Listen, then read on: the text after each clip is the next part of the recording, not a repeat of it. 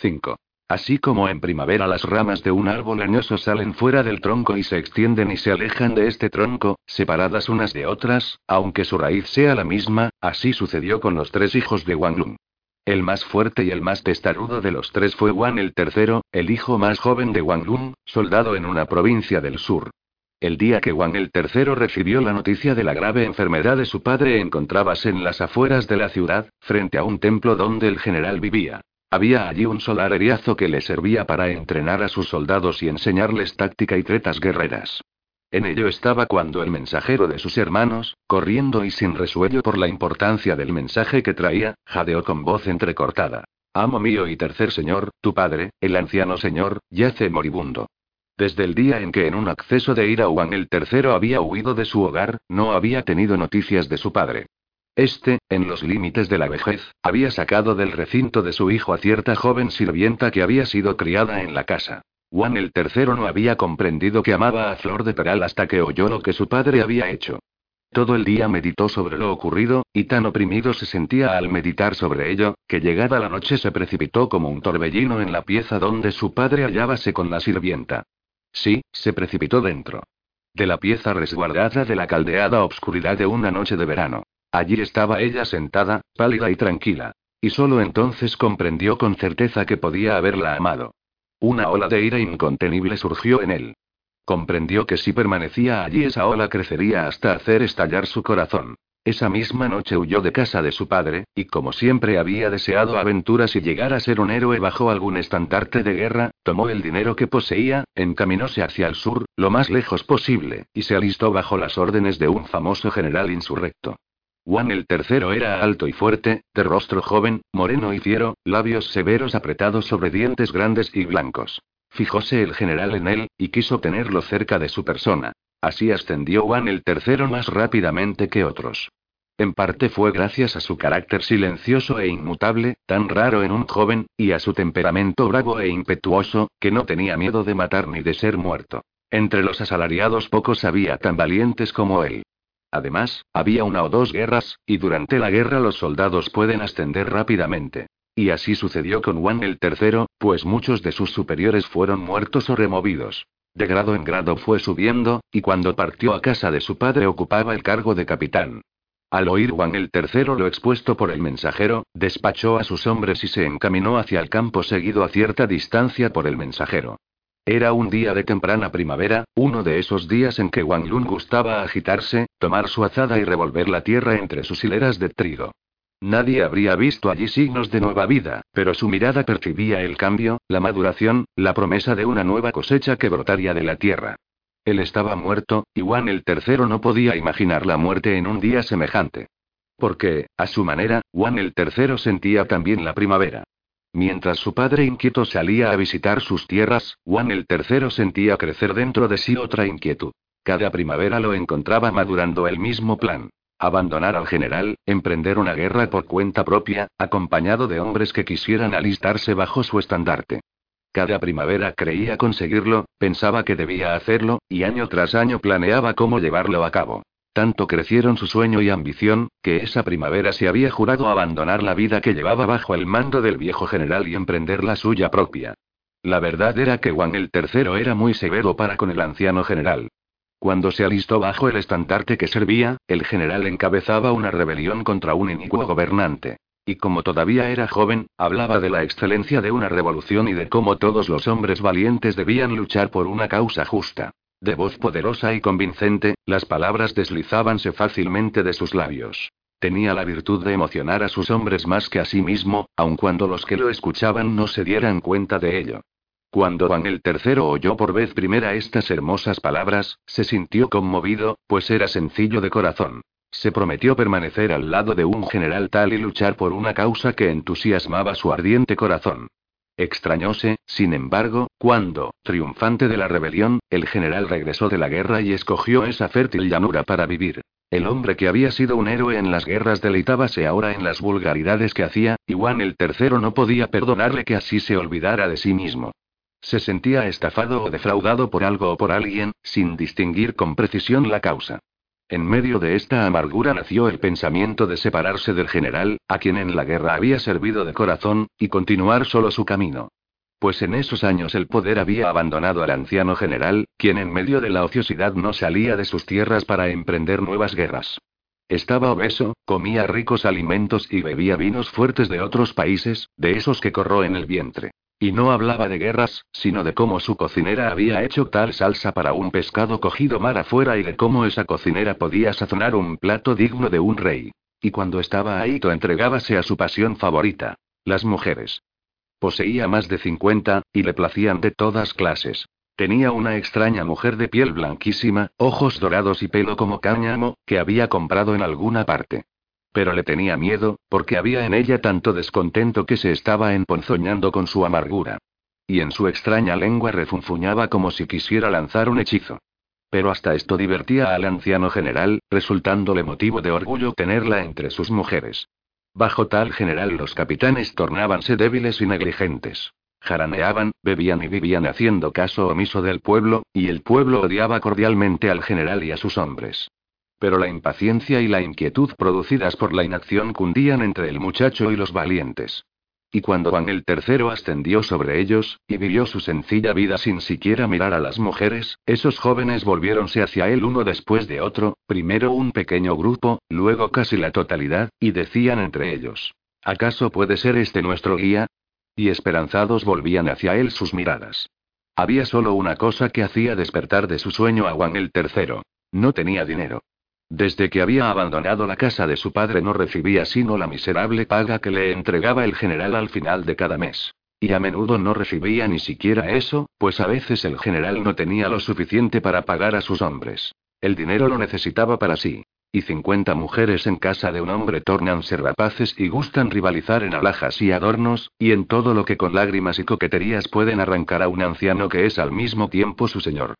Por eso Juan el tercero creía que nunca haría lo que esperaba sino convirtiéndose por un tiempo en salteador y sus hombres en una banda de salteadores, como muchos lo habían hecho. Y cuando hubiera robado hasta tener lo suficiente, esperaría que se presentase una guerra ventajosa y entraría en negociaciones con algún ejército provincial u otro de cualquier parte, y pediría ser perdonado y recibido en la provincia nuevamente.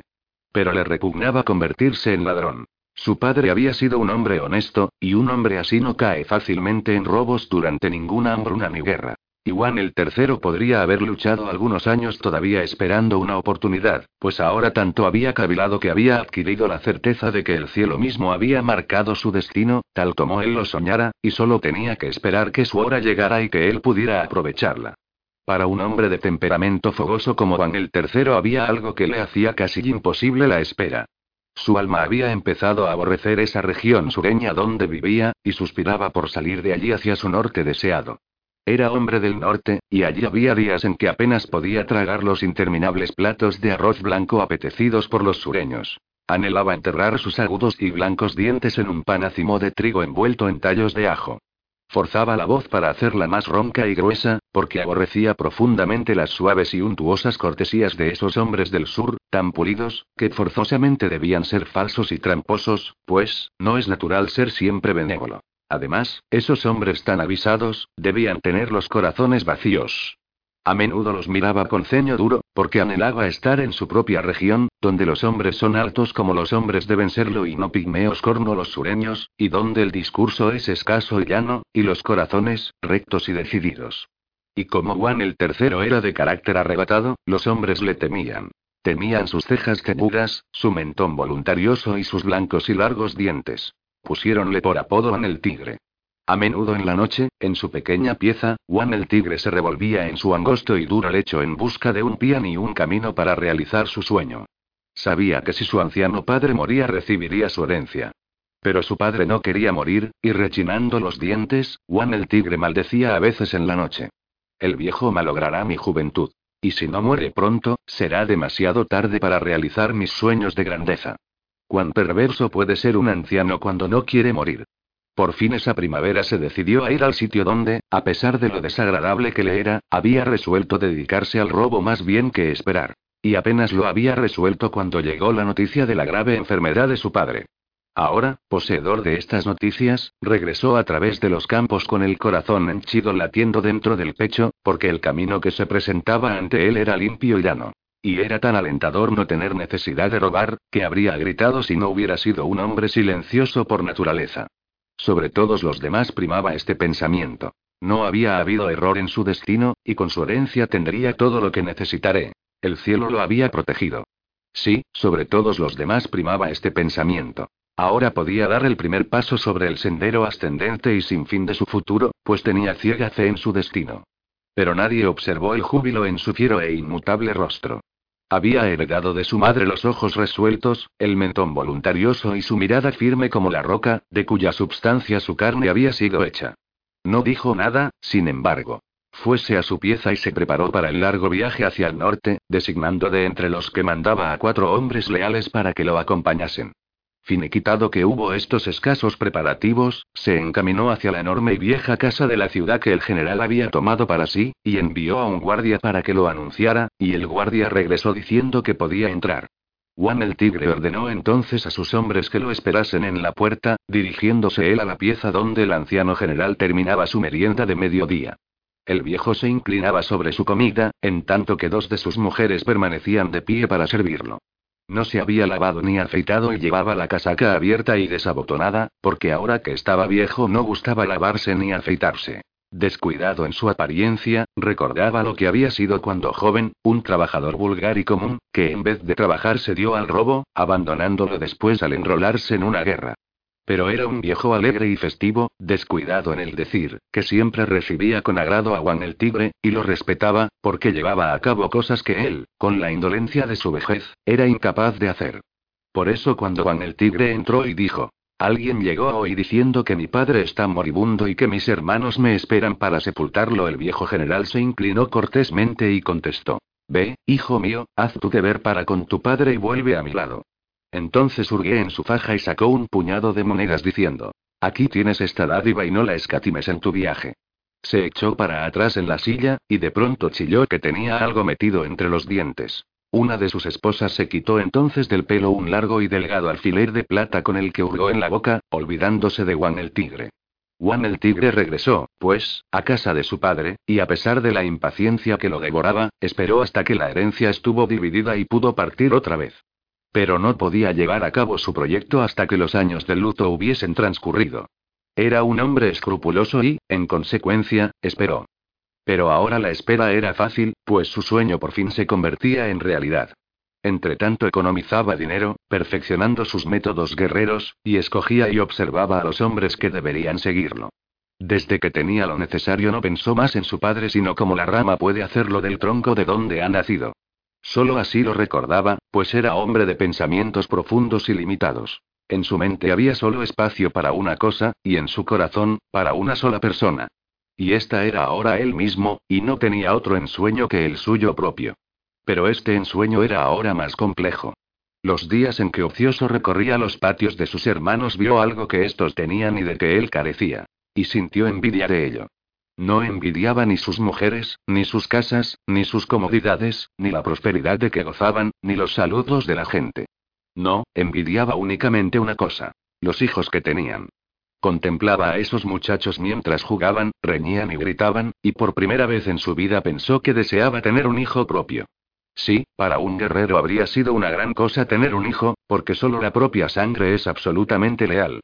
Pero después de haber cavilado en ello durante un tiempo alejó de sí tal pensamiento, pues no era entonces el momento de detenerse por una mujer.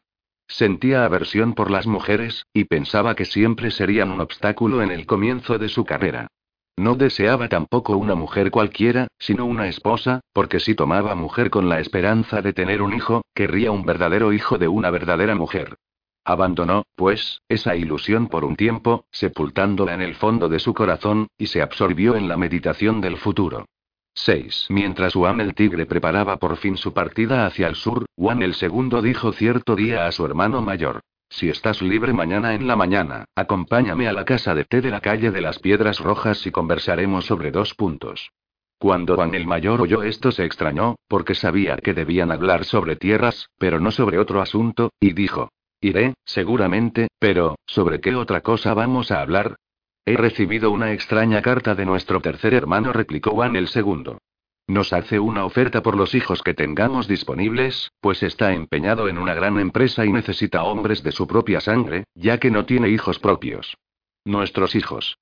Repitió Juan el mayor, con la boca abierta por la extrañeza y los ojos clavados en su hermano. Juan el segundo sacudió la cabeza. Yo no sé qué piensa hacer con ellos, dijo, pero ve mañana y conversaremos. E hizo ademán de continuar su camino, pues había detenido a su hermano en la calle, cuando se dirigía a su mercado de granos. Pero Juan el mayor no podía despachar cosa alguna tan rápidamente, y siempre tenía tiempo disponible para cualquier asunto que se presentase de improviso. Dijo, pues, echándoselas de gracioso, ahora que había entrado en posesión de sus bienes. No es difícil para un hombre tener hijos propios. Debemos buscarle mujer, hermano. Y entornó los ojos socarronamente, como si hubiese dicho una agudeza. Pero Juan el segundo sonrió imperceptiblemente, y contestó con su modo helado. No todos somos como tú, tan complaciente con las mujeres, hermano mayor. Y empezó a caminar mientras hablaba, pues no quería que Juan el mayor reanudara su interrumpida conversación en medio de la calle, donde la gente que pasaba podía oír e iniciar algún chisme. A la mañana siguiente ambos hermanos se juntaran en la casa de té. Encontraron mesa en un rincón desde donde podían mirar hacia afuera y ver todo lo que pudiera ser visto, pero donde nadie podría oír lo que se dirían. Juan el mayor se sentó en el sitio de adentro, que le correspondía por derecho propio. Llamó entonces al sirviente de la casa, le ordenó tal y cual plato, algunos panes dulces y calientes, carnes livianas y saladas, que los hombres acostumbran a comer en la mañana para entonar el estómago, y un jarro de vino caliente y otras carnes que los hombres comen para hacer bajar el vino, de modo que su calor no pueda subir y emborracharlos tan temprano. Y pidió todo lo que su imaginación le sugirió, pues era hombre aficionado a la buena comida. Juan el segundo escuchaba suspirando de angustia, pues no sabía si debía o no pagar la parte que le correspondía en todo aquello.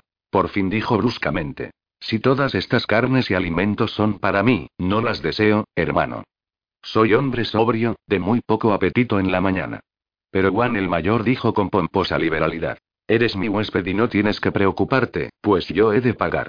Así tranquilizó a su hermano, y cuando trajeron la comida Juan el segundo comió lo más que pudo, como debe hacerlo todo huésped. Y además, aunque muy rico, no podía dejar de aprovechar semejante oportunidad, especialmente si no tenía que desembolsar dinero. Le era insoportable que la gente regalase a sus sirvientes los vestidos usados y las cosas inservibles. Secretamente las llevaba donde un prendero que le daba plata en cambio. Por eso ahora debía hartarse lo más posible, aunque era hombre sobrio, de escasa barriga. Se forzaba y comía lo que podía para no tener hambre en un día o dos, aunque no necesitaba hacer eso tampoco. Con todo, así lo hizo esa mañana, y en tanto comían no hablaban. Y mientras esperaban que el sirviente trajera un nuevo plato permanecían en silencio mirando lo que sucedía en la pieza, porque el estómago rechaza los alimentos si se discute cualquier negocio mientras se come. Aunque ellos lo ignorasen, se encontraban en la misma casa de té donde su padre Wang Lun había ido una vez y encontrado a Loto, la cantante que después fue su concubina. Para Wang Lun fue ese un sitio maravilloso, una casa mágica y hermosa, con sus grabados de lindas mujeres pintados en seda colgando de los muros. Pero para estos dos hijos suyos era un lugar cualquiera y nunca soñaron lo que fue para su padre, ni con cuánta timidez entró ahí, avergonzado de su condición de labrador en medio de hombres de la ciudad. No, los dos hijos sentados ahí con sus vestidos de seda observábanlo todo con desenvoltura, y los comensales no ignoraban quiénes eran, y presurosos se incorporaban para saludarlos si los hermanos miraban hacia donde se encontraban, y los sirvientes se daban prisa en atenderlos, y el dueño de casa en persona, con el sirviente que llevaba los jarros con vino caliente, se acercó y dijo, este vino es de jarros recién abiertos, y yo con mis propias manos he roto los sellos de arcilla. Y preguntó una y otra vez si los habían atendido bien. Y allí, con esos hijos de Wang Lun, aunque en un rincón lejano, todavía colgaba aquel rollo de seda sobre el cual Loto estaba pintada, una niña delgada con un capullo de loto en su pequeña mano.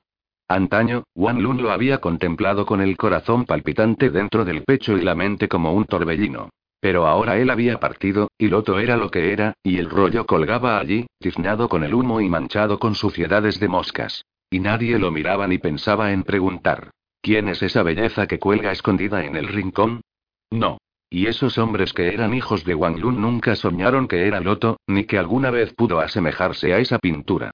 Ahora estaban sentados allí, respetados por todos y comiendo. Y aunque Juan el segundo hizo lo posible por hartarse, no pudo competir con su hermano mayor.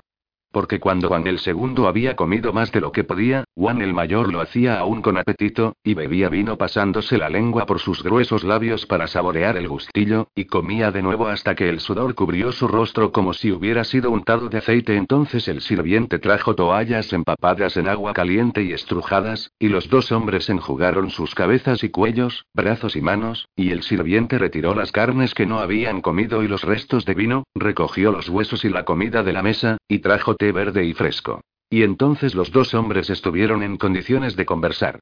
Era mediodía y la casa estaba repleta de hombres que, como ellos, habían huido de sus hogares para comer en paz, lejos de sus mujeres y chiquillos, y después de haber comido, conversar con amigos, beber el té juntos e imponerse de las últimas noticias. Porque para ningún hombre hay paz en su casa, donde las mujeres llaman y gritan y los niños chillan y lloran, pues así son por naturaleza. Esta casa, en cambio, era un sitio apacible, donde solo se oía el monótono rumor de las voces de los hombres. En medio de esta quietud Juan el segundo sacó una carta de su estrecho pecho, y abriéndola la colocó sobre la mesa delante de su hermano. Juan el mayor la tomó, aclaró la garganta carraspeando con fuerza y empezó a leer pronunciando las letras para sí a medida que leía. Después de los saludos de rigor, Juan el tigre, en términos concisos y rasgos osadamente marcados sobre el papel, escribía. Enviadme hasta la última onza de plata que podáis, pues la necesito. Os la devolveré con un subido interés el día que termine lo que pienso emprender. Si tenéis hijos de más de 17 años, enviádmelos también.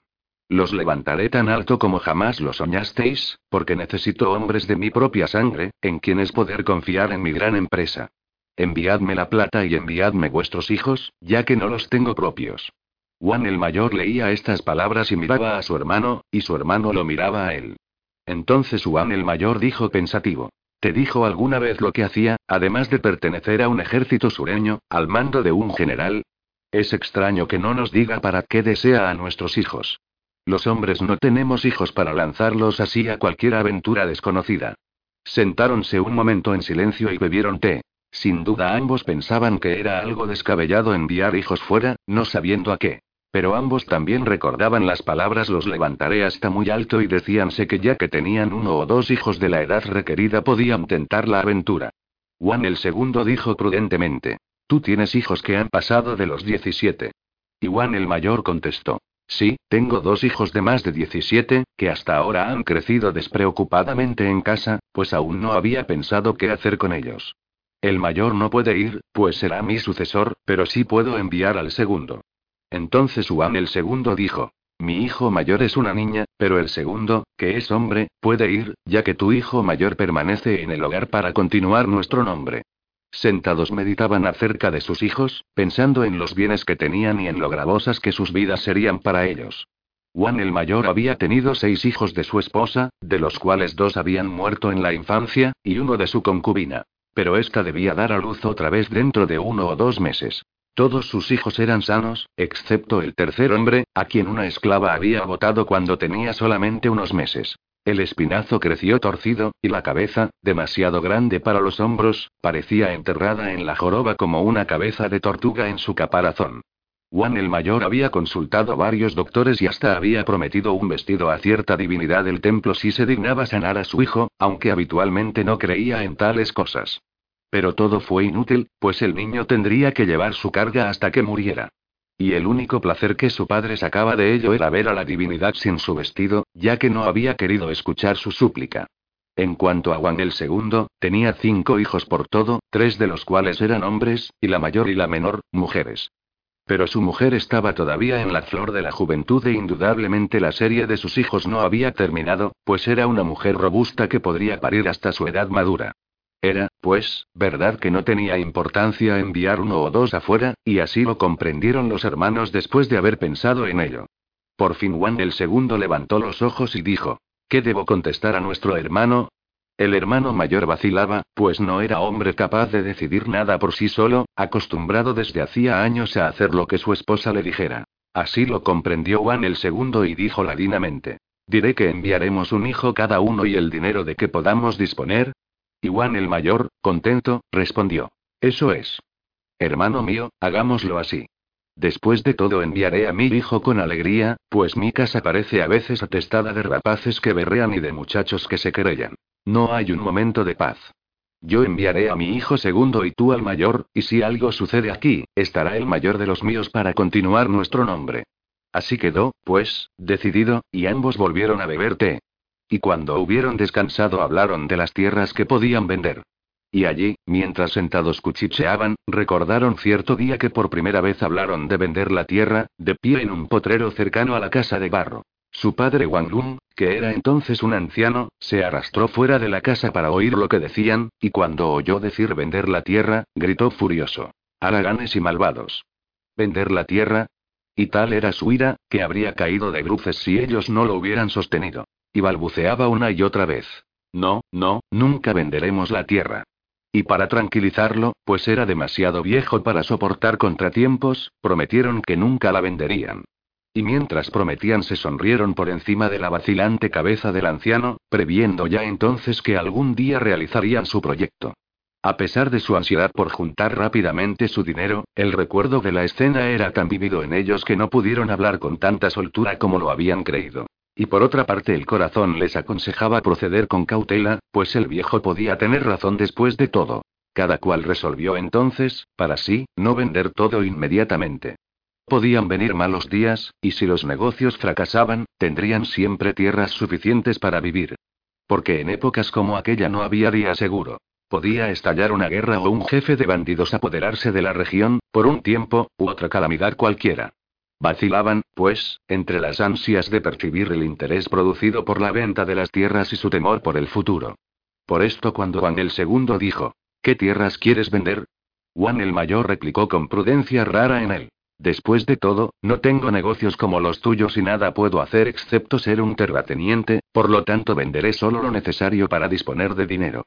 Entonces Juan el segundo dijo, visitemos nuestras tierras para apreciar cuántas tenemos y en qué estado se encuentran, aún las más distantes, pues nuestro anciano padre codiciaba tanto la tierra, que en su edad madura, durante un ario de hambruna, compró lo que le ofrecieron. Tenemos, pues, tierras en toda la región y algunos campos de menor tamaño. Si deseas ser terrateniente, conserva las tierras que están cerca para poder controlarlas mejor. Como esto pareciera razonable a ambos, se levantaron después que Juan el Mayor hubo pagado lo que habían comido y los vinos y algo más para el sirviente que los atendió. Cuando salieron, algunos comensales se levantaron para saludarlos y para que los demás supieran que tenían relaciones con esos grandes hombres de la ciudad. Juan el Mayor contestaba a todos amablemente y sonreía, pues gustaba de ese homenaje. Juan el segundo avanzaba con los ojos entornados moviendo imperceptiblemente la cabeza y sin mirar a nadie, como si temiese que si manifestaba demasiada amistad alguien se permitiera pedirle dinero. Los dos hermanos visitaron, pues, sus tierras, y el menor acortó sus pasos para igualar su marcha a la del mayor, que era gordo y pesado y poco acostumbrado a caminar. En las puertas de la ciudad se sintió fatigado y llamaron entonces a dos hombres que allí estaban con sus asnos ensillados para alquilar, y montándose a horcajadas en las bestias, salieron de la ciudad. Durante todo el día recorrieron sus tierras deteniéndose solo en una posada para la comida de mediodía. Y visitaron los más apartados campos, examinando detenidamente la tierra y lo que los arrendatarios hacían. Y los arrendatarios mostrábanse humildes y temerosos, pues estos eran ahora sus nuevos amos, y Juan el segundo determinó cuáles eran los campos que se deberían vender. Toda la tierra que correspondía al tercer hermano sería vendida, excepto el terreno que rodeaba la casa de barro. Pero de común acuerdo ambos hermanos se abstuvieron de acercarse a la casa y a la loma donde, bajo un dátil, yacía su padre. Al caer la tarde regresaron a la ciudad sobre las fatigadas bestias y en la puerta desmontaron y pagaron a los hombres el precio que habían convenido. Los hombres también estaban fatigados, habían corrido tras las bestias todo el día y pidieron un sobreprecio, pues sus zapatos estaban totalmente estropeados. Juan el mayor se los habría dado, pero Juan el segundo no quiso y dijo, no, les he pagado lo convenido y nada tengo que hacer yo con vuestros zapatos. Y se alejó sin prestar atención a las reclamaciones de los hombres.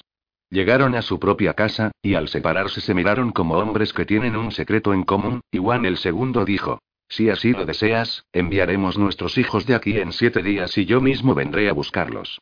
Juan el mayor aprobó con la cabeza y penosamente se encaminó hacia su propia puerta, porque nunca en su vida había tenido un día de trabajo como aquel, y pensó para sí que la vida de un hacendado era muy dura. 7. Por lo tanto, el día designado, Juan el segundo dijo a su hermano mayor. Si tu segundo hijo está listo, el mío lo está también, y mañana al amanecer partiré con ellos hacia esa ciudad del sur, donde mi hermano hará de ellos lo que mejor le plazca. Entonces Juan el mayor llamó a su segundo hijo y contempló al muchacho para apreciar si serviría para la carrera que le había destinado. El muchacho permaneció de pie, esperando. Era de baja estatura, frágil y delicado en apariencia, nada hermoso, tímido y asustadizo, de manos temblorosas y palmas húmedas. Permanecía delante de su padre con la cabeza inclinada, estrujando entre sí sus temblorosas manos sin saber siquiera lo que hacía, pero a ratos lanzaba una rápida ojeada a su padre y de nuevo inclinaba apresuradamente la cabeza. Juan el mayor lo contempló un momento, pues era la primera vez que lo veía separado de sus demás hermanos, y dijo de pronto, un tanto pensativo. Habría sido mejor que tú fueses el mayor y que el mayor ocupase tu lugar, pues tiene mejor contextura para ser general. Pareces además tan débil, que no sé si serás capaz de sujetarte encima de un caballo.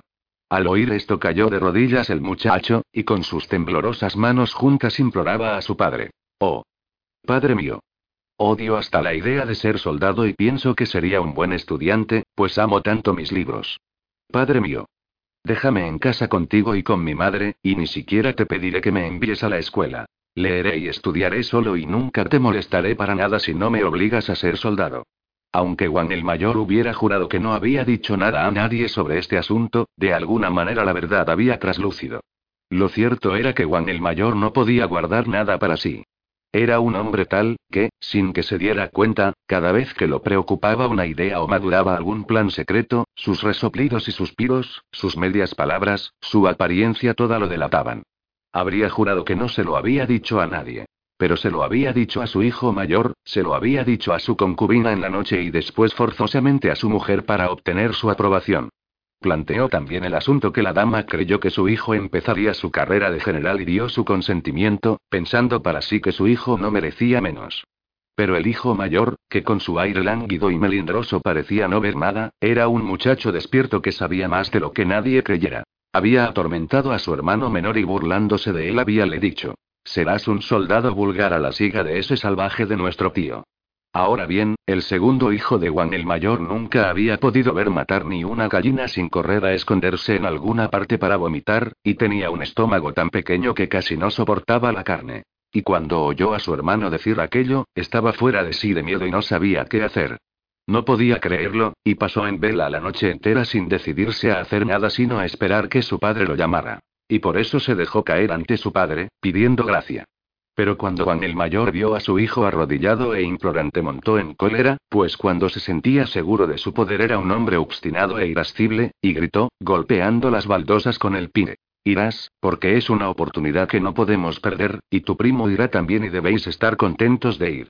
Cuando yo era joven habría deseado tener una oportunidad semejante, pero no la tuve. No, me enviaron al sur inútilmente y todavía por poco tiempo, pues mi madre murió y mi padre me ordenó regresar al hogar. Y nunca soñé en desobedecerle. No, no podría haberlo hecho. No tuve la suerte de llegar a ser alguien ayudado por un tío que ocupara una elevada posición. Juan el mayor suspiró de pronto, porque pensó que si se le hubiera presentado la misma oportunidad de su hijo habría triunfado. Y qué aire tan noble habría sido el suyo con su brillante casaca de soldado, montado en un corpulento caballo de guerra. Así imaginaba a los generales. Y se vio a sí mismo grande y admirable como debían ser los generales. Suspiró de nuevo y, mirando a su desgraciado hijo, añadió. Verdad es que habría preferido mandar otro hijo en tu lugar, pero ninguno tiene la edad suficiente. El mayor no puede abandonar el hogar, pues es mi heredero y el que debe continuar mi nombre. Tu hermano menor es jorobado, y la que sigue, mujer. Tú debes ir, pues, y todo tu llanto es inútil, porque esa es mi voluntad. Levantóse y salió de la pieza para no ser molestado otra vez por ese hijo suyo. El hijo de Juan el segundo no se parecía a este. Era un muchacho alegre y turbulento que había tenido viruelas a los tres años. Su madre le inyectó con el pulgar, dentro de la nariz, el virus de un grano enorme para ponerlo a salvo de la enfermedad, y como conservó las marcas toda su vida, todos, aun sus propios padres, lo llamaban el apestado. Cuando Juan el segundo lo llamó y le dijo, Haz un lío con tu ropa, pues mañana partimos hacia el sur, para entregarte a tu tío soldado, corrió dichoso, dando cabriolas, pues siempre estaba pronto para ver cosas nuevas y jactarse después de lo que había visto. Pero su madre, que atizaba unos carbones en un hornillo en la puerta de la cocina y que no había oído hablar del asunto, gritó a su manera habitual. ¿Para qué gastan la plata en ir al sur? Juan el segundo se lo explicó entonces, y ella escuchaba sin abandonar su tarea y sin perder de vista a una sirvienta que limpiaba una gallina, pues temía que hurtara el hígado o los huevos que la gallina no alcanzó a poner. Por lo tanto, no oyó sino la última parte de lo que su marido dijo. Debemos correr el riesgo, pues habla de hacer subir al muchacho. Además, tenemos otros hijos que meter en los negocios, y este es el único que tiene la edad requerida. Mi hermano manda uno también. Cuando la mujer oyó estas últimas palabras se concretó al asunto diciendo con prontitud. Bueno, si los hijos de él van a ocupar una gran posición, nosotros también debemos enviar los nuestros, pues si no durante toda mi vida tendré que oír decir a mi cuñada que su hijo es un héroe militar. Verdad es que este hijo nuestro debe dedicarse a algo. Está ya crecido y no piensa sino en divertirse. Y dices con razón. Los otros pueden atender el mercado.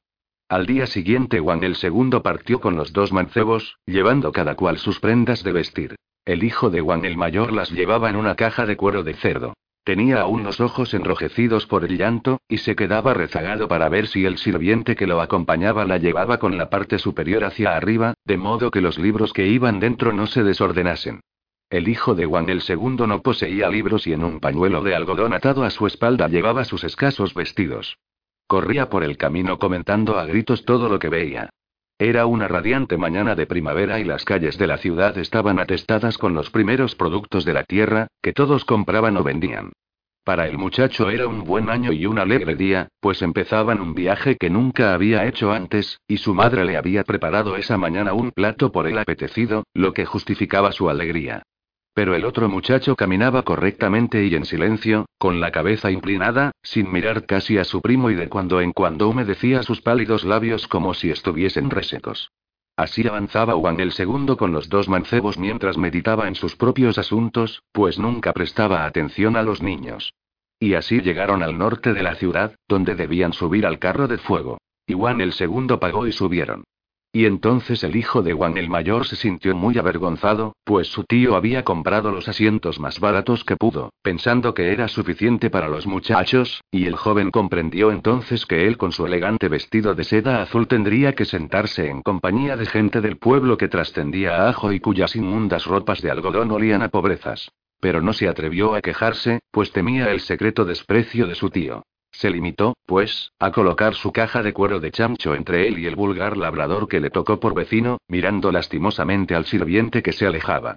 Pero Juan el segundo y su hijo parecían a sus anchas. Juan el segundo habíase puesto esa mañana un vestido de algodón, pues creía que era mejor no presentarse demasiado elegante ante su hermano, por miedo de parecer más rico de lo que deseaba.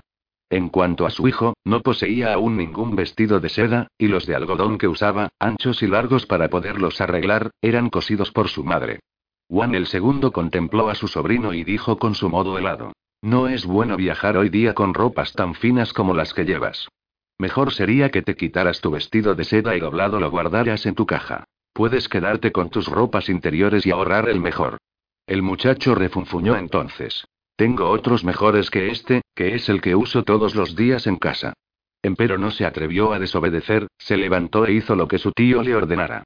Así viajaron durante todo el día, y Juan el segundo contemplaba los potreros y las ciudades por donde pasaban, avaluando todo lo que veía. Y su hijo gritaba ante cada cosa nueva, suspirando por paladear los frescos panecillos que los vendedores ofrecían cuando se detenían, pero su padre no se lo permitió.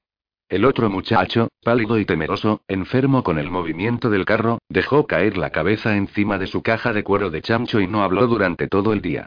No pudo probar ningún alimento. Después navegaron dos días en un buque pequeño y atestado, y llegaron por fin a la ciudad donde debían encontrar aquel a quien buscaban.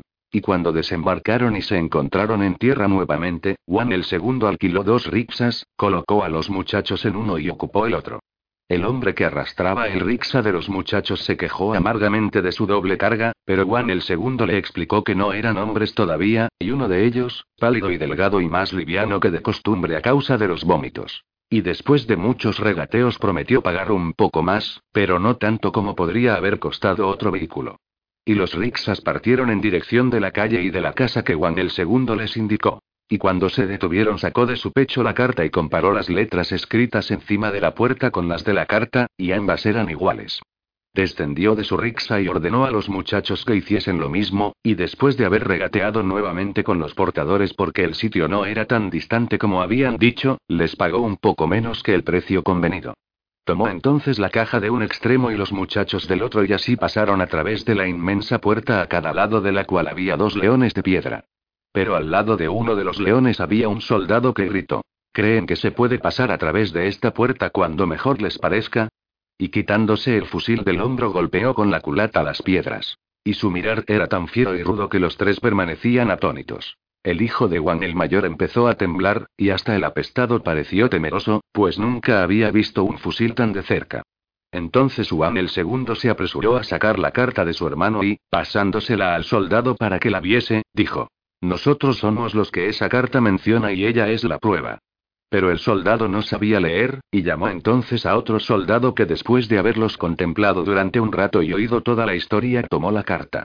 Pero tampoco pudo leer, y después de dar la vueltas entre las manos la llevó hacia adentro. Después de mucho rato volvió y, señalando la casa con el pulgar, dijo. Es verdad, son parientes del capitán y hay que hacerlos entrar. Tomaron la caja otra vez y entraron, dejando atrás los leones, mientras el hombre del fusil los miraba con malos ojos como si todavía dudara. No obstante, siguieron al otro soldado a través de diez patios o algo así, todos ellos atestados de soldados ociosos que comían y bebían, mientras otros sentados al sol medio desnudos sacaban piojos de sus ropas y los demás dormían roncando. Así llegaron hasta una casa interior donde, en la pieza central, hallábase Juan el Tigre. Vestido de ropas obscuras de material bueno y tosco, abrochado con botones de bronce con un signo estampado encima, los esperaba sentado al lado de una mesa. Cuando vio a sus parientes se levantó prestamente y gritó a los soldados que le servían que trajesen vino y carnes. Entonces ambos hermanos se saludaron, y Juan el segundo ordenó a los muchachos que hicieran lo mismo, y todos se sentaron en conformidad con su rango, Juan el segundo en el sitio principal, después Juan el tigre y los dos muchachos enseguida. Entonces el sirviente trajo el vino, y mientras bebían Juan el tigre miró a los muchachos y dijo con su acostumbrado tono áspero. Ese rubicundo parece bastante fuerte, pero no estoy seguro de la inteligencia que se oculta tras ese rostro marcado por la viruela. Parece un payaso. Espero que no sea un payaso, hermano mayor, pues no soy aficionado a la risa. ¿Es tuyo?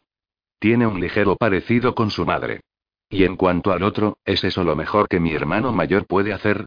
Al oír esto el pálido muchacho inclinó aún más la cabeza. Un escalofrío de sudor, que furtivamente se enjugó con la mano, cubría su labio superior.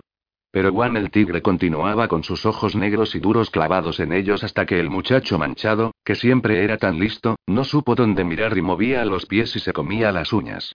Entonces Juan el segundo dijo como excusa. Cierto es que son dos infelices muchachos, hermano mío, y estamos muy apenados por no tener nada mejor con que pagar tu bondad. Pero el hijo mayor de mi hermano mayor debe quedarse en el hogar para continuar nuestro nombre y el otro que sigue es jorobado. Y este manchado es el mayor de los míos y la que sigue es mujer. Son, pues, por ahora, los dos mejores que tenemos. Entonces, Juan el Tigre, después de enterarse de quiénes eran, llamó a un soldado para que condujera a los muchachos a la pieza del lago y les llevase allí la comida. Y allí debían esperar que él los llamase. El soldado los guió entonces, pero el hijo de Juan el mayor lanzaba lastimeras miradas a su tío, y Juan el tigre, que lo vio vacilante, preguntó. ¿Por qué tardas? El muchacho se detuvo y dijo tímidamente. ¿Puedo llevarme mi caja? Juan el tigre miró entonces y vio al lado de la puerta la hermosa caja de cuero de chancho y dijo con cierto matiz de desprecio. Llévatela, pero no te servirá de mucho, pues tendrás que quitarte esas ropas y ponerte las buenas y fuertes que usan los soldados. Los hombres no pueden pelear con vestidos de seda. El muchacho enrojeció de vergüenza, salió sin decirle una palabra y ambos hermanos quedaron solos. Por un largo rato Juan el tigre permaneció sentado en silencio, pues nunca pensó que había que hablar por cortesía. Entonces Juan el segundo preguntó, ¿En qué piensas tan abstraído? ¿Es acaso en nuestros hijos? Y Juan el tigre contestó pausadamente, No. Pienso cuán alentador debe ser para hombres de mi edad ver a sus hijos crecer en torno de ellos.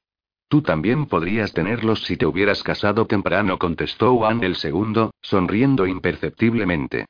Pero como durante tanto tiempo ignoramos dónde estabas, mi padre no pudo casarte como, seguramente, lo hubiese hecho. Pero mi hermano y yo lo haremos con mucho gusto y pronto está el dinero que necesites para ello. Pero resueltamente Juan el tigre alejó de sí tal idea y dijo, no, seguramente, te parecerá curioso, pero me repugnan las mujeres. Es extraño, pero nunca he visto a una mujer y se interrumpió, pues el sirviente llegaba con la comida y los hermanos guardaron silencio. Después que hubieron comido, y cuando el té estuvo sobre la mesa, Juan el segundo creyó que era llegado el momento de preguntar qué es lo que Juan el tigre pensaba hacer con los muchachos y el dinero. Pero mientras cavilaba sobre cómo iniciar una conversación ventajosa, Juan el tigre dijo de pronto: Somos hermanos y nos entendemos como hermanos. Cuento contigo. Juan el segundo bebió un sorbo de té y contestó suave y prudentemente. Puedes contar conmigo puesto que somos hermanos, pero me gustaría saber cuál es tu plan y qué es lo que me corresponde a mí hacer. Juan el tigre se inclinó entonces hacia adelante y dijo en un murmullo.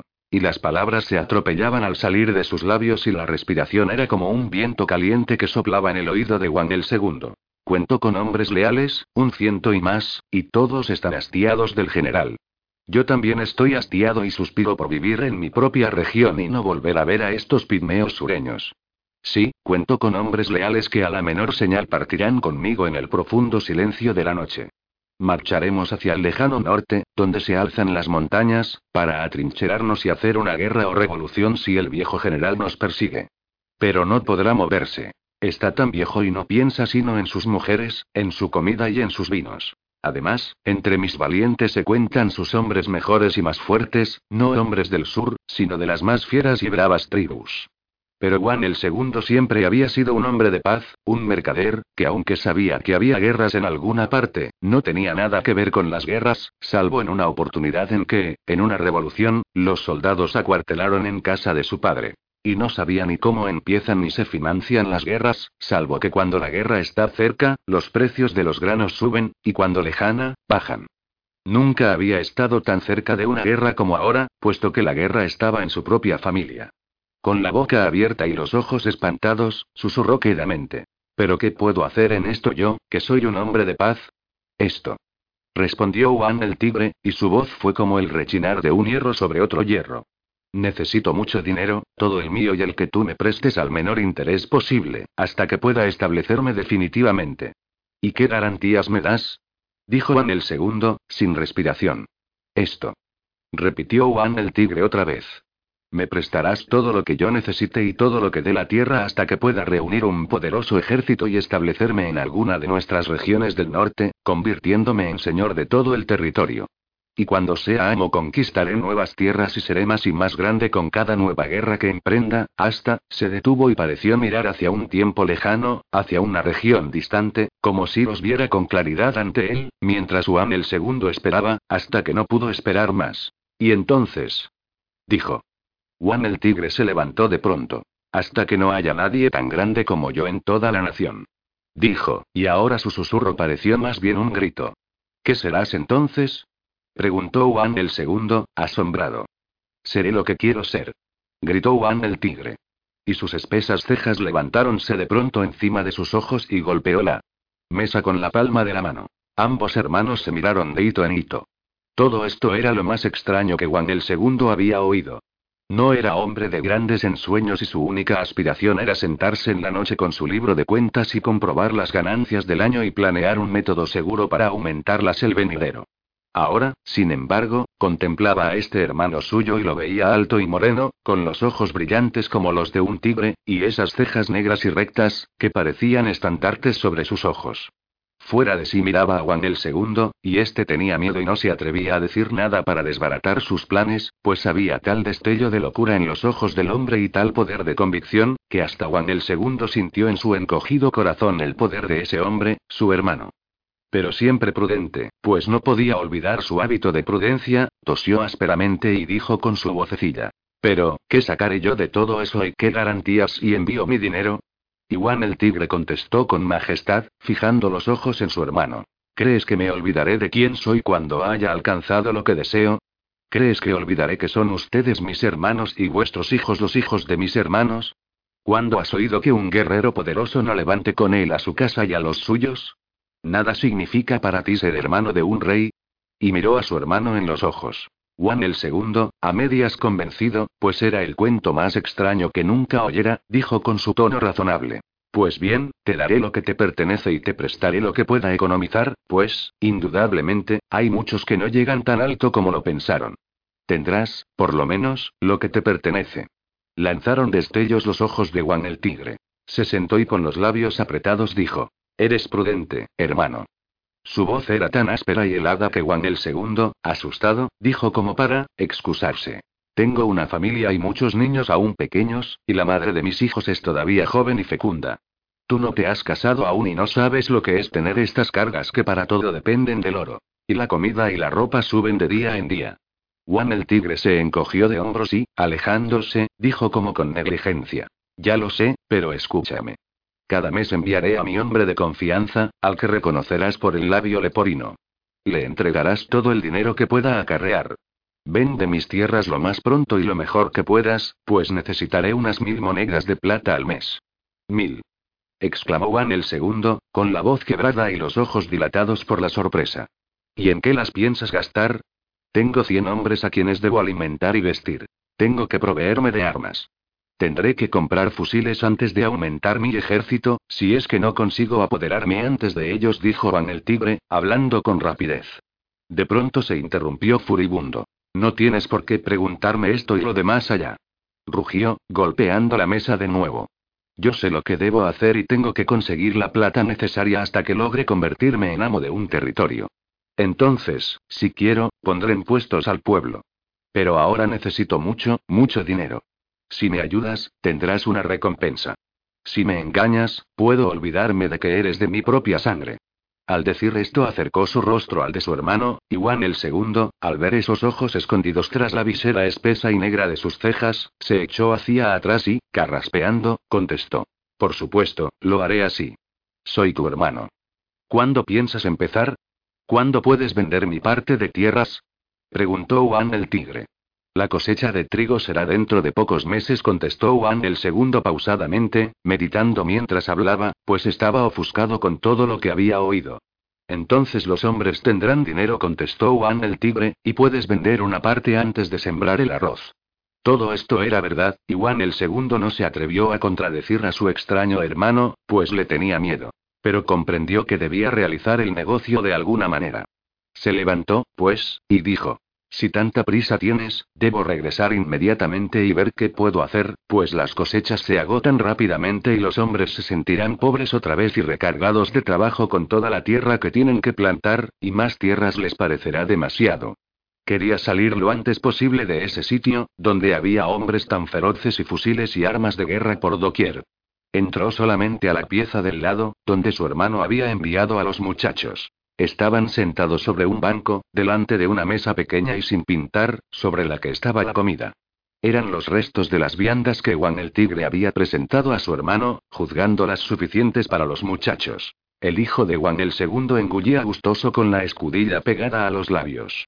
Pero el otro muchacho, melindroso y acostumbrado a algo mejor que las sobras de los demás, picoteaba con los palillos un poco de arroz y no probó nada de lo demás.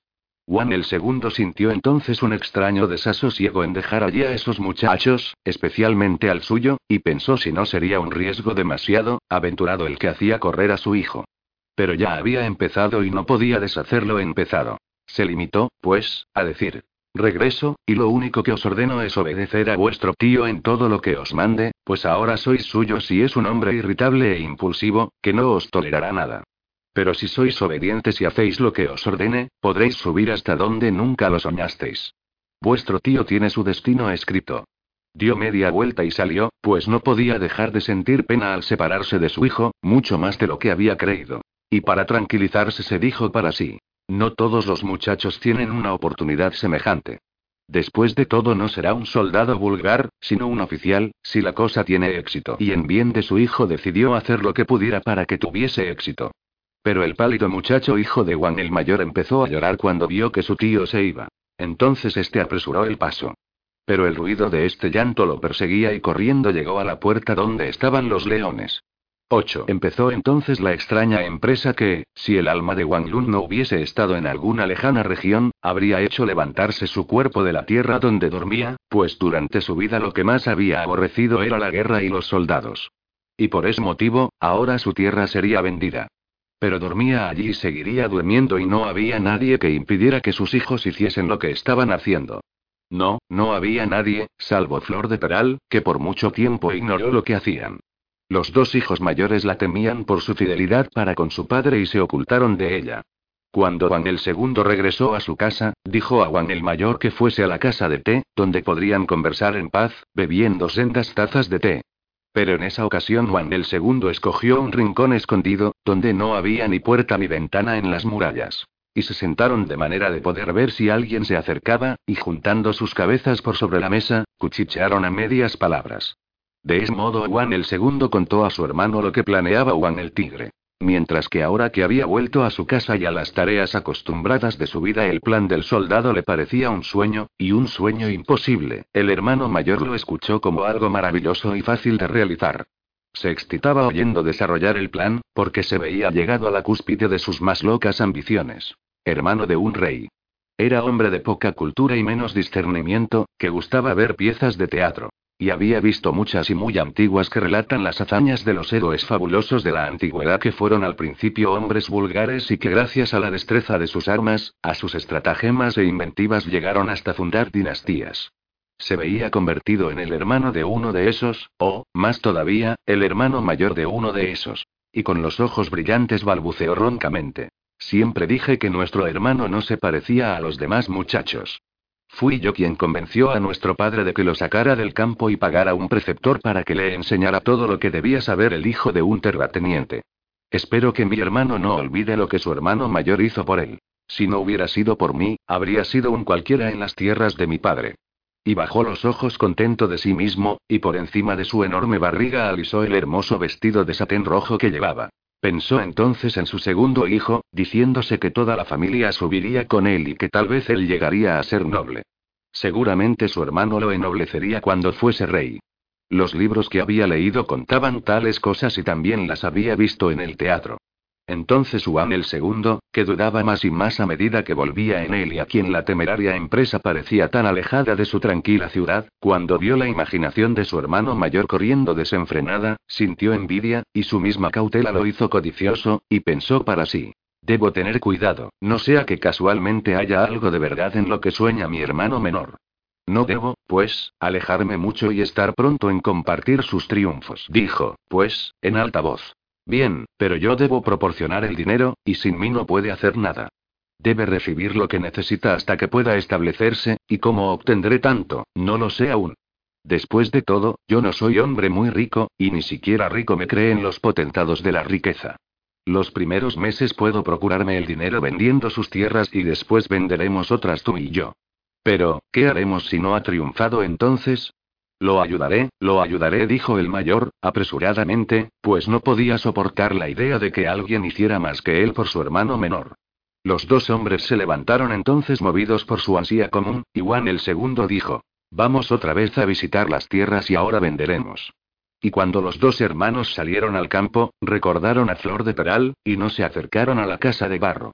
Montaron sobre dos burros que, con otros muchos, se encontraban en la puerta de la ciudad para ser alquilados por sus dueños, y de ese modo caminaron por los angostos senderos entre los campos. Y los muchachos conductores de los burros corrieron detrás de ellos, golpeándolos en el anca, gritando para apurarlos, y así caminaron hacia el norte, lejos de casa y de ese pedazo de tierra. La bestia de Juan el segundo avanzaba de buenas ganas, pero la otra se tambaleaba sobre sus delicadas patas, bajo el peso inmenso de Juan el mayor, que engordaba más y más cada mes. Y era cosa cierta que dentro de diez años o algo así sería una maravilla en la ciudad y en el campo, pues ahora que solo bordeaba los 45 años tenía esa cintura y esas mejillas colgantes, gruesas como nalgas. Debían, pues, esperar a la recargada bestia, pero, a pesar de ello, visitaron todos los inquilinos cuyas tierras habían sido destinadas previamente a la venta. Juan el segundo preguntó a cada hombre si deseaba comprar la tierra que trabajaba y cuándo podría pagarla. Como Juan el Tigre deseaba dinero, decidieron adjudicarle la más grande extensión de tierra y la más alejada de la ciudad, vigilada hasta ahora por un solo labrador, un buen hombre que había prosperado después de haber empezado como humilde trabajador en la tierra de Wanglun. Se había casado con una esclava que no pertenecía a la casa de la ciudad, una mujer fuerte, honrada y silenciosa, que trabajaba sin cejar, a la par que criaba sus hijos, y forzaba a su marido a trabajar más de lo que hubiera hecho si hubiese estado solo. Habían prosperado, y año tras año arrendaban más tierras, hasta que reunieron tantos acres, que se vieron obligados a pagar hombres que los ayudasen a cultivarlos. Pero ellos también trabajaban, pues era una pareja económica y ahorrativa, a este hombre se dirigieron los dos hermanos, y Juan el mayor le dijo, tenemos más tierras de las que deseamos y necesitamos dinero para emprender otros negocios. Si quieres comprar los terrenos que cultivas, te los venderemos. Entonces el labrador, con sus ojos redondos y bovinos desmesuradamente abiertos, el labio colgante, dijo siseando y escupiendo mientras hablaba, pues así era su modo y no podía dejar de hacerlo. Nunca pensé que vuestra casa quisiese vender tierras viendo cuán apegado era la tierra vuestro anciano padre. Juan el mayor estiró los labios, y con mucha gravedad dijo, por su amor a la tierra soportamos ahora una carga demasiado pesada. Debemos cuidar de sus dos concubinas y ninguna de ellas es nuestra madre. La más vieja gusta de la comida fina y los vinos buenos y tiene que jugar todos los días, aunque no es lo bastante despierta para ganar siempre. El dinero producido por la tierra tarda de veces mucho y depende de los caprichos del cielo. Una casa como la nuestra tiene que gastar con generosidad, porque sería indigno de los hijos de nuestro padre que nuestra familia pareciera inferior en categoría y más pobre que cuando él vivía. Debemos, pues, deshacernos de algunas de nuestras tierras para nuestra subsistencia. Pero Juan el segundo, inquieto, carraspeaba y fruncía el cerio, mientras su hermano decía su ponderado discurso. Su hermano era un tonto que no comprendía que si uno demuestra interés en vender sus bienes, los precios bajan. Se apresuró, pues, en decir. Pero hay muchos que se interesan por nuestras tierras, pues es muy sabido que las tierras que mi padre compró son muy buenas, las mejores de la región. Si no deseas comprar la tierra que arriendas, dínoslo inmediatamente, porque hay otros que están esperando. El desdentado labrador amaba la tierra que labraba, la conocía palmo a palmo, sabía la inclinación de tal potrero, las zanjas que había que cavar en aquel para asegurar la cosecha. Cuántas veces había abonado la tierra no solo con los excrementos de sus animales y los de su familia, sino con los desperdicios de la ciudad, que en cubos traía desde esa larga distancia. Muchas veces se levantó con el alba para hacer esto. Ahora pensaba en esas hediondas cargas y en el trabajo que le habían significado. Sería una cosa estúpida que todo eso pasara a otras manos. Dijo, pues, vacilante. Bueno, no había pensado que podría ser propietario de la tierra todavía. Creía que tal vez en tiempos de mi hijo podría estar en venta. Pero si ahora lo está, pensaré lo que puedo hacer y contestaré mañana cuando lo haya pensado. Pero, ¿cuál es el precio? Los dos hermanos se miraron mutuamente, y entonces Juan el segundo dijo antes de que su hermano mayor pudiese hablar, porque temía que pidiera muy barato. El precio es justo y razonable. 50 monedas de plata por un terreno de un sexto de un acre. Era un precio elevado y demasiado por una tierra tan alejada de la ciudad. Todos sabían que nadie lo pagaría, pero en todo caso era un comienzo de negocio. Dijo el labrador. No puedo pagar ese precio, pobre como soy. Pero mañana os contestaré, después de haberlo pensado. Entonces Juan el mayor, ansioso por el dinero, dijo. Un poco más o menos no entorpecerá el negocio. Juan el segundo le echó una mirada furibunda, y dándole un tirón de la manga para que no dijese más tonterías, lo arrastró hacia él. Pero el labrador corrió tras ellos gritando. Iré mañana, después que lo haya pensado. Eso fue lo que dijo para salvar su amor propio, mas la verdad era que tenía que consultar a su mujer, pero no habría sido propio de un hombre decir que tomaba el parecer a su mujer. Al día siguiente, después que en la noche la hubo consultado, dirigióse a la ciudad, donde vivían los dos hermanos, y allí discutió y negoció con ellos. Negoció como Wang Lun lo había hecho en esa misma casa por la tierra que esa casa poseía, una casa ahora separada y dispersa, de la cual quedaban solo esos ladrillos y piedras. Convinieron por fin un precio, un tercio menos de lo que Juan el segundo había dicho, pero muy ventajoso aún. El labrador estaba contento, pues su mujer lo había autorizado para aceptar ese precio, si no podía conseguir la tierra por menos. Cuando la tierra estuvo vendida, dijo el labrador, ¿cómo deseáis el dinero obtenido, en plata o en granos? Y Juan el segundo dijo prontamente, la mitad en plata y la mitad en granos. Dijo esto pensando que si tomaba el grano podría venderlo en un tiempo más y sacar un poco de plata extra, sin por eso robar a su hermano, pues sería una ganancia debida a su propio trabajo. Pero el labrador contestó. No puedo reunir tanto dinero. Os daré ahora una tercera parte en dinero y una tercera parte en granos, y el último tercio durante la cosecha. Entonces Juan el mayor, sentado con ellos en el gran hall de la casa, hizo girar sus ojos a su manera señorial, golpeó el suelo con los pies y, agitándose en la silla, dijo. Pero tú no puedes saber cómo estarán los cielos el año próximo y cómo vendrán las lluvias. ¿Cómo sabremos lo que podamos tener? Pero el labrador, humilde en presencia de esos ricos hombres de la ciudad, que eran al mismo tiempo sus señores, chupándose los dientes antes de hablar, dijo pacientemente. Nosotros los campesinos siempre estamos a merced del cielo, y si no queréis correr el riesgo, debéis conservar la tierra para mayor seguridad.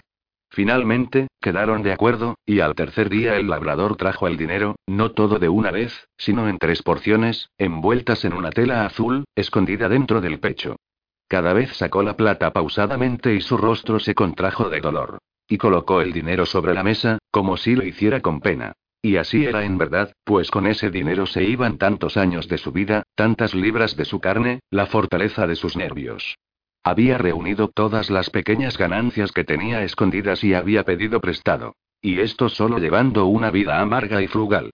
Pero los dos hermanos no veían sino el dinero, y cuando hubieron estampado el sello sobre el recibo y cuando el labrador, suspirando, hubo seguido, Juan el mayor gritó entusiasmado. Y los labradores siempre formando araraca y quejándose de lo poco que tienen y de lo difícil que es la vida. Pero cualquiera de nosotros quisiera ganar el dinero como este hombre lo ha conseguido, y no creo que con mucho trabajo. Si cultivando la tierra pueden acumular de esa manera, urgiré a mis arrendatarios. Apartó sus largas mangas de seda, restregando sus pálidas manos. Tomó la plata y la dejó resbalar al través de sus dedos gordos, con hoyuelos en las coyunturas, como los de las mujeres. Pero Juan el segundo tomó el dinero, en tanto que Juan el mayor lo miraba molesto, y lo contó con rapidez y destreza, separándolo en decenas, aunque ya había sido contado. Lo envolvió diestramente en hojas de papel, como lo hacen los dependientes, mientras Juan el mayor lo contemplaba molesto, porque el dinero se iba. Dijo, por fin, anhelante. ¿Debemos enviárselo todo? Sí, contestó Juan el segundo, con frialdad, al ver la codicia de su hermano. Debemos enviarlo ahora o su intento fracasará. Y venderé el grano y el dinero estará pronto cuando venga su hombre de confianza. Pero no dijo a su hermano que pensaba revender el grano. Juan el mayor, ignorante de esas artimañas de los comerciantes, se limitó a suspirar al ver que el dinero se iba.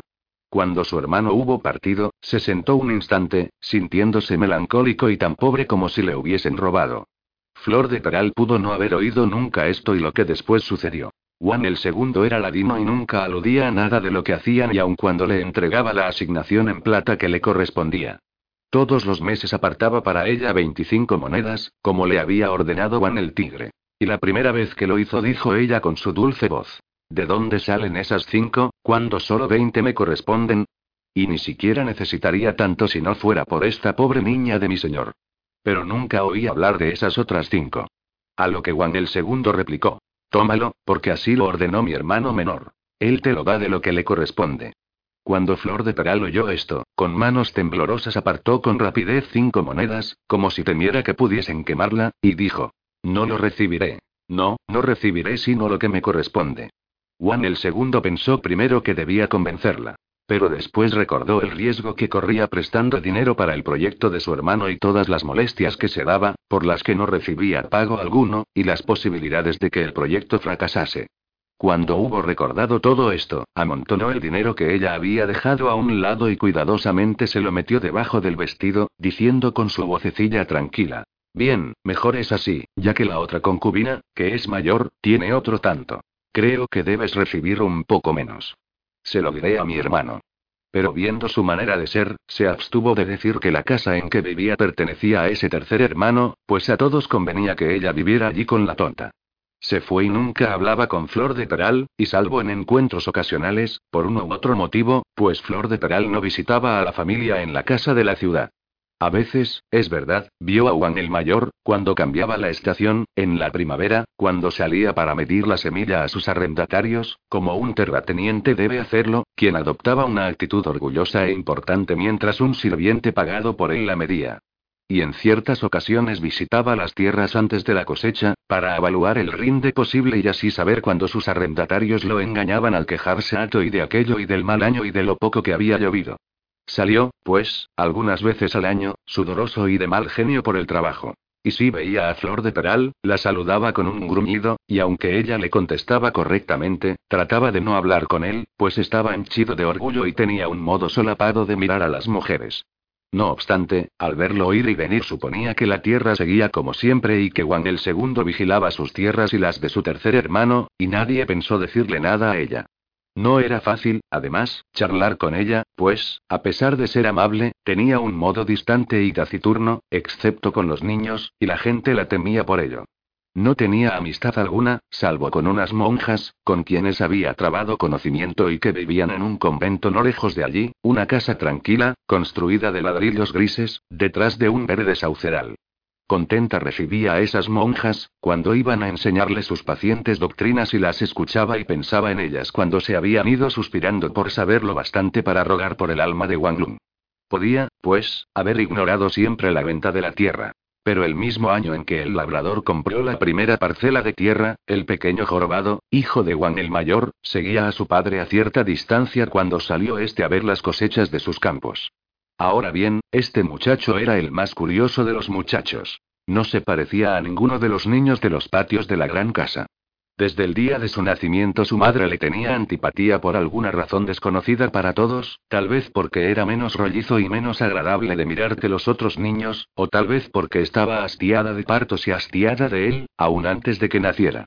En razón de esta antipatía, lo entregó a una esclava para que lo amamantara, y esta mujer tampoco lo quería, pues él había sido la causa de que enviaran lejos a su propio hijo. Y decía que tenía una mirada demasiado avispada para su edad, lo que daba un aire maligno a su cara de niño. Agregaba que intencionadamente la mordía mientras mamaba y una vez que se encontraba sentada con él a la sombra de un árbol, chillando lo dejó caer sobre las baldosas del patio, y cuando acudieron a imponerse de lo que sucedía, dijo que la había mordido hasta hacerla sangrar, y mostró un pecho que en realidad sangraba. Desde entonces creció jorobado y pareció que toda la fuerza del crecimiento se había localizado en la joroba que llevaba en la espalda. Todos, incluso sus padres, lo llamaban el jorobado. Viendo que era un pobre infeliz y que había otros hijos sanos, no se molestaron en enseñarle. No tenía que aprender sus letras ni hacer nada. Huía de la vista de los hombres, en especial de los niños, quienes se burlaban cruelmente a causa de su defecto. Vagaba por las calles o salía al campo solo, cojeando al andar y con su carga a cuestas. El día de la cosecha, sin ser visto, había seguido a su padre hasta la casa de barro, pues conocía el mal humor de este cuando tenía que visitar la tierra. Pero Juan el mayor continuó hasta los potreros, y el jorobado se sentó en la puerta de la casa para ver quién había allí. La única persona que entonces estaba era la pobre tonta de Wang Lun, sentada al sol como siempre lo hacía. Era ahora una mujer de cerca de 40 años, entrada en carnes, con listas blancas en el pelo. Pero continuaba siendo la misma desgraciada niña que hacía gestos y doblaba un trozo de género. El jorobado la miraba con extrañeza, pues nunca la había visto antes, y a su modo malicioso empezó a burlarse y a hacer gestos también. Y bajo sus mismas narices castañeteó tan fuerte los dedos que la infeliz chilló asustada. Entonces Flor de Peral salió fuera para ver qué sucedía, y cuando el muchacho la vio, cojeando corrió a ocultarse entre las puntiagudas sombras de un bosquecillo de bambúes, y desde allí atisbaba como una bestezuela salvaje. Pero Flor de Peral vio quién era, y sonriéndole con su triste sonrisa, sacó de su regazo un pan dulce, de los que siempre llevaba consigo para engañar a la tonta, cuando, por un repentino capricho, se negaba a obedecer. Tendió, pues, el pan al jorobado, quien, después de mirarla, se deslizó afuera y se lo metió entero dentro de la boca. Entonces, halagando al muchacho, lo condujo hasta un banco que había en la puerta, y cuando lo vio sentado con la espalda torcida y su rostro enjuto y cansado por el enorme peso que llevaba y sus ojos tan profundos y apenados, no supo si era hombre o niño, no supo sino que era débil. Estiró un brazo y, rodeando su curvado cuerpo, dijo con voz suave y compasiva. Dime, hermanito, si eres el hijo del hijo de mi señor o no, pues he oído decir que tenía uno como tú. Entonces el chico se desprendió de su brazo con mal humor, y haciendo un movimiento afirmativo, quiso irse. Pero ella lo engatusó dándole un nuevo pan, y sonriendo dijo, Me parece que la expresión de tu boca tiene un aire con la de mi señor muerto. Ahora yace allí bajo aquel dátil. Lo echo tan profundamente de menos que desearía que vinieras a menudo, pues tienes algo de él. Era la primera vez que el jorobado oía decir una cosa semejante, que alguien deseaba su presencia. Estaba acostumbrado, aunque era hijo de un hombre rico, a que sus hermanos lo alejaran de su lado, y que hasta los mismos sirvientes lo descuidaran y lo sirvieran el último, pues sabían que su madre no se preocupaba de él. La contemplaba ahora lastimeramente, sus labios empezaron a temblar, y de pronto, sin saber por qué, rompió a llorar, diciendo en medio de sus sollozos. Me gustaría que no me hicieran llorar, aunque no sé por qué lloro. Entonces, Flor de Peral lo apaciguó, rodeando su nudosa espalda con su brazo. Y aunque no podía expresarlo, el muchacho sintió que era la caricia más dulce que había recibido y se sintió consolado sin saber por qué ni cómo. Pero Flor de Peral no lo compadeció mucho tiempo. Lo miró como si tuviera la espalda recta y fuerte, como los demás muchachos. Y después de este día el jorobado fue a menudo a la casa de barro, pues nadie se preocupaba de dónde estaba ni qué era lo que hacía. Día tras día fue, hasta que sintió su alma atada a la de Flor de Peral. Fue hábil para tratarle, como si necesitara de su ayuda para cuidar de la pobre tonta. Y como nadie nunca había creído que el chiquillo pudiese prestar ayuda ninguna, se hizo más tranquilo y amable y perdió mucho de su mal espíritu en los meses que siguieron. Si no hubiera sido por este niño, Flor de Peral nunca habría sabido que la tierra había sido vendida, y el muchacho ni siquiera comprendió que lo había dicho, pues charlaba sobre lo primero que se le pasaba por la mente, y así fue como un día contó. Tengo un hermano que será un gran soldado. Algún día mi tío será un gran general, y mi hermano está con él para aprender a ser soldado. Mi tío llegará a ser rey, y mi hermano será su capitán principal, pues así le oí decir a mi madre. Flor de Peral, que estaba sentada en el banco, cerca de la puerta, con la mirada perdida en la lejanía, cuando el muchacho dijo eso preguntó, con su tranquila voz. ¿Es tu tío tan poderoso entonces? Se detuvo un instante y continuó. Pero preferiría que no fuese soldado, pues es un oficio muy cruel. Pero el muchacho exclamó, vanagloriándose. Sí, será el más grande de todos los generales. Yo creo que ser un valiente soldado, un héroe, es la cosa más maravillosa que un hombre puede soñar. Y todos subiremos junto con él. Todos los meses llega un hombre grande, de labio leporino, en busca de la plata que mi padre y mi primer tío envían a mi tío soldado, hasta que logre lo que se propone. Pero algún día recibiremos todo el dinero otra vez, porque así lo ha dicho mi padre a mi madre. Cuando oyó esto Flor de Peral, la asaltó una duda, y después de reflexionar un instante, dijo, como si fuese un asunto de poca importancia, como si preguntara por curiosidad. ¿Y de dónde sale tanto dinero? ¿Lo saca tu primer tío de su tienda? Y el muchacho contestó inocentemente, orgulloso de sus conocimientos. No, vende la tierra que fue de mi abuelo, y casi todos los días los labradores llegan a casa y sacan del pecho un rollo donde está la plata envuelta, y brilla como estrellas cuando cae encima de la mesa en la pieza de mi padre. Lo he visto muchas veces, pues, como soy tan insignificante, no les importa que esté ahí.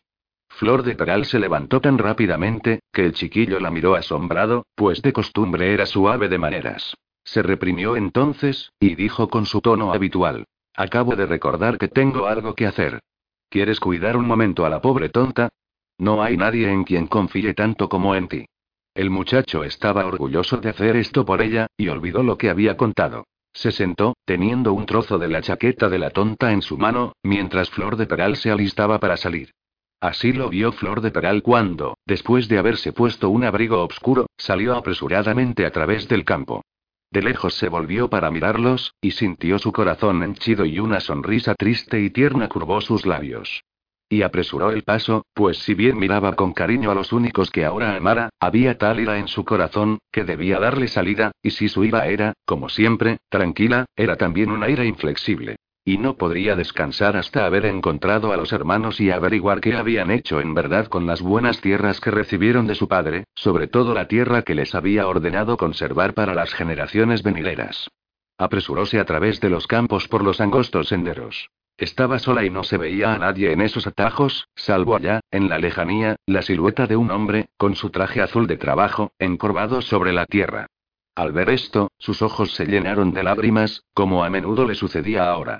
Recordaba a Wang Lun caminando por esos mismos senderos. Recordaba que tanto amaba la tierra, que a veces se detenía, agarraba un puñado y la hacía correr por entre sus dedos. Y nunca la arrendaba por más de un año, porque quería conservarla para sí, y ahora sus hijos la vendían.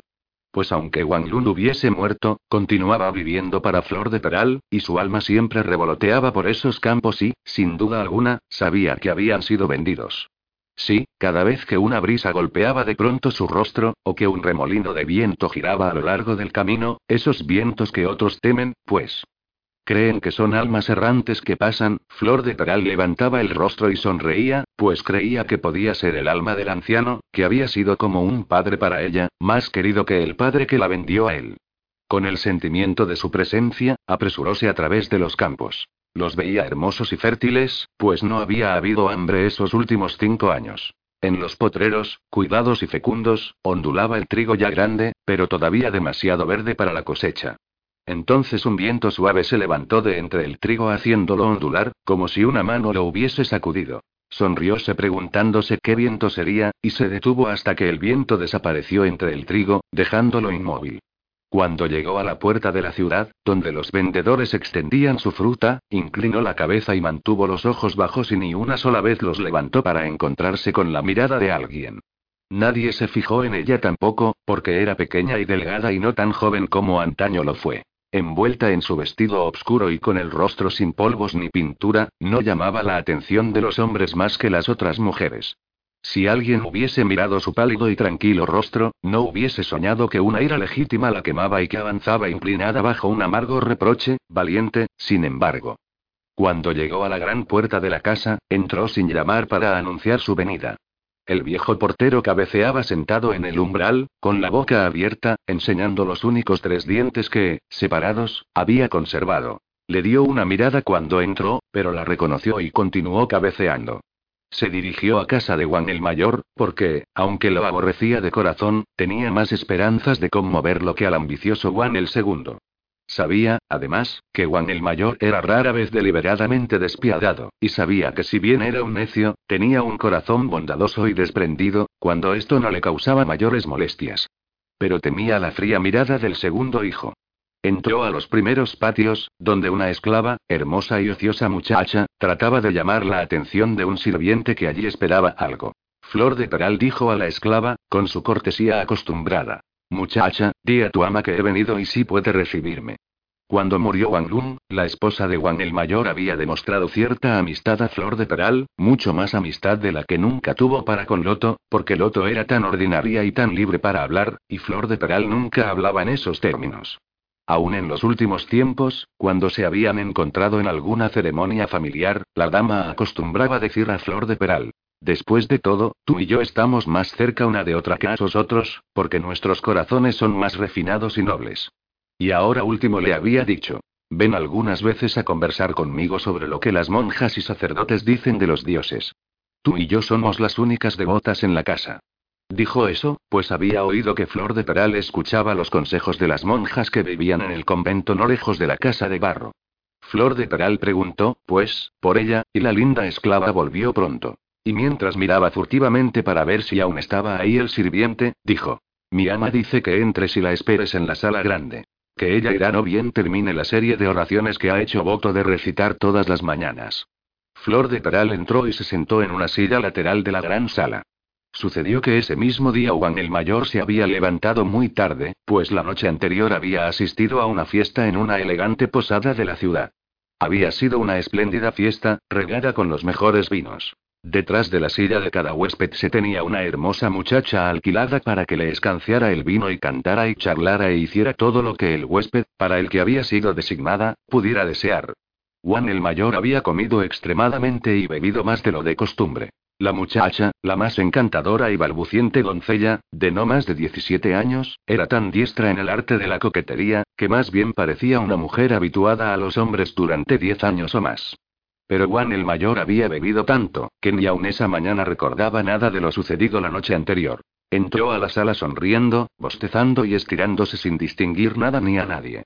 La verdad era que sus ojos estaban ciegos para ver nada esa mañana, pues en su interior sonreía y recordaba a la muchachita cuando había introducido sus dedos finos y helados bajo su casaca, contra el cuello, para atormentarlo. Al pensar en ello se dijo que preguntaría a su amigo, el anfitrión de la noche pasada, quién era la chica, a qué casa pública pertenecía, y la buscaría y vería quién era.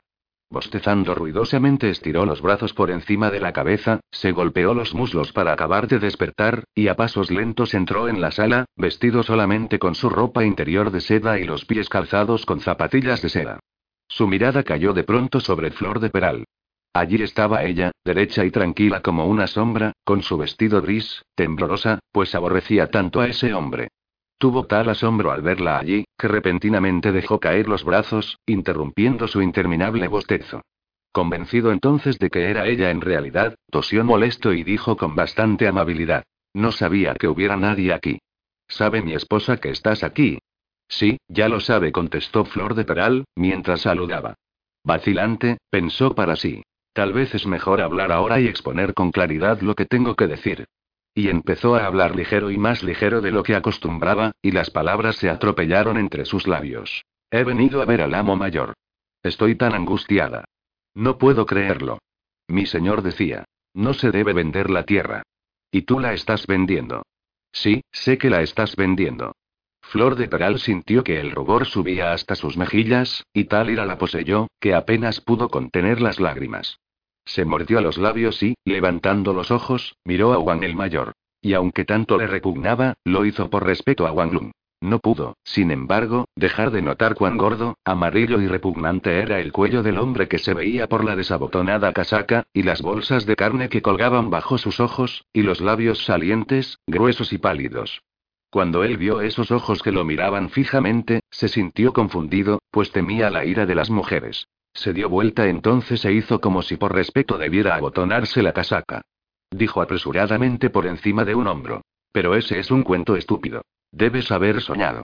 Entonces Flor de Peral continuó con más violencia de la que en su vida había empleado. No, no sueño. Sé la verdad de labios de alguien que no miente, no quiso decir de dónde lo había sabido por miedo de que el hombre golpeara al pobre jorobado, pero continuó. Estoy maravillada de que los hijos de mi señor hayan desobedecido así. Aunque débil y despreciable, debo hablar. Mi señor se vengará. No está tan lejos como crees. Su alma aún revolotea sobre su tierra. Y cuando vea que ya no existe, buscará los medios de vengarse de unos hijos que no supieron obedecer a su padre. Dijo esto de tal manera, sus ojos se veían tan enormes y graves, su voz era tan fría y tenue, que un vago temor se apoderó de Juan el Mayor.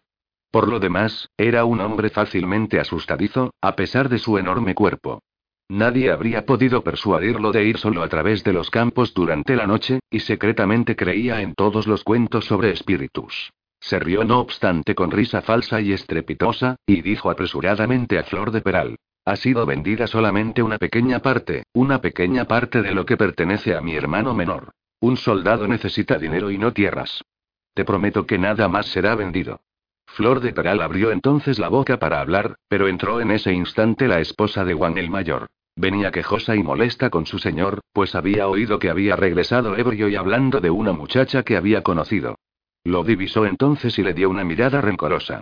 Él se apresuró a sonreír y a saludar con negligencia, como si nada hubiese sucedido, mientras atisbaba por lo bajo. Se sintió contento de que Flor de Peral estuviese allí, porque su esposa era demasiado orgullosa para decir lo que pensaba en presencia de terceros.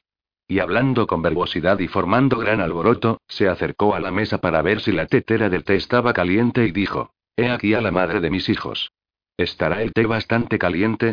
Yo no he comido todavía e iba saliendo para la casa de té para tomar un sorbo allí. No quiero interrumpirlas. Sé que las mujeres siempre tienen cosas que hablar que los hombres no debemos oír. Y con risa falsa y estrepitosa, e inquieto bajo el altivo silencio de su mujer y las heladas miradas que le echaba, saludó y salió tan apresuradamente, que sus carnes flácidas temblaban sobre su cuerpo. Durante todo el rato que estuvo allí, la dama no dijo nada y permaneció sentada en la punta de la silla, y esperó que hubiese partido antes de apoyarse en el respaldo. Con su vestido de seda azul grisáceo y el pelo enrollado y brillante con aceite, aunque era solo mediodía, hora en que la mayoría de las señoras están en cama y perezosamente sacan fuera una mano para beber su primera taza de té, parecía una gran señora. Cuando vio que su señor había partido, lanzó un suspiro y dijo solemnemente: Nadie sabe lo que mi vida es con este hombre. Le di mi juventud y mi belleza y nunca me he quejado, y aunque a menudo he tenido mucho que soportar, aún después que tuve tres hijos, aún después que tomó para sí una mujer del pueblo, una muchacha que podría haber alquilado para sirvienta. No, soporté todo lo que quiso hacer, aunque no estoy acostumbrada a las insólitas maneras que ha adoptado. Suspiró, y Flor de Peral comprendió que, a pesar de su disimulo, estaba verdaderamente triste. Dijo, pues, para distraerla. Todos sabemos cuán buena mujer eres. Y oí decir a las monjas que aprendes los buenos ritos más rápidamente que todas las hermanas legas que han enseñado. ¿Dicen eso? exclamó muy complácida. Y empezó a hablar de las oraciones que recitaba y cuántas veces al día, y cómo a veces se sentía tentada de hacer el voto de no comer más carne y de cuán importante es para nosotros, mortales, pensar gravemente en el futuro, ya que solo hay cielo e infierno para eterno descanso de las almas, hasta que el amargo ciclo de la vida empiece otra vez, y los buenos tengan su recompensa y los malos la suya también. Así continuó parloteando, mientras Flor de Peral la escuchaba a medias, pensando si debería creer lo que el hombre había dicho cuando prometió no vender más tierras. Y le era difícil creer que pudiera ser verdad. Y de pronto se sintió muy cansada, y en un instante en que la dama, silenciosa, bebía su té, se levantó y dijo amablemente. Señora, no sé qué te dice tu señor de sus negocios, pero si alguna vez le puedes recordar lo último que su padre le ordenó, que la tierra no fuese vendida, te rogaría que lo hicieses. Mi amo trabajó durante toda su vida para reunir esas tierras para que los hijos de cien generaciones descansaran sobre sólidas bases y, seguramente, no está bien que en esta generación sean vendidas. Ayúdame, señora. Naturalmente, la dama ignoraba qué cantidad de tierra había sido vendida. Pero como pretendía saberlo todo, dijo con seguridad. No abrigues temor alguno, pues no permitiré que mi señor haga nada indecoroso. Si algo de tierra ha sido vendida, ha sido solamente el pedazo más distante, perteneciente al tercer hermano. Pues tiene el proyecto de ser un general y de colocarnos a todos en una elevada posición. Y, por consiguiente, necesita más dinero que tierras. Al oír confirmar lo que ya había oído, Flor de Peral se sintió más tranquilizada, pues pensó que debía ser verdad. Se despidió reconfortada y, saludando, dijo sus adioses con su modo suave y deferente para con la dama, a quien dejaba complácida, y contenta para consigo misma. Y Flor de Peral volvió a la casa de barro. Pero Juan el mayor vio a su hermano en la casa de té donde se encontraba comiendo su comida de mediodía. Se dejó caer pesadamente al lado de la mesa en que su hermano estaba solo y dijo ásperamente. Parece que los hombres nunca se verán libres de los regaños de las mujeres, y como si no tuviera bastante en mi propia casa, la última mujer de nuestro padre se permite ir a decirme que ha oído que la tierra ha sido vendida, y grita para que yo prometa que no será vendida.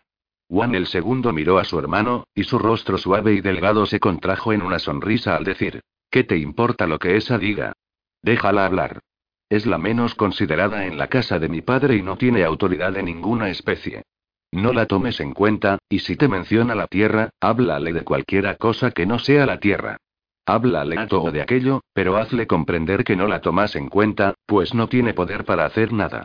Puede darse por satisfecha con que la alimentemos todos los meses y que se le permita vivir en la casa de barro. En ese momento llegó el sirviente con la cuenta y Juan el segundo la miró rigurosamente, la verificó en su mente y la encontró correcta.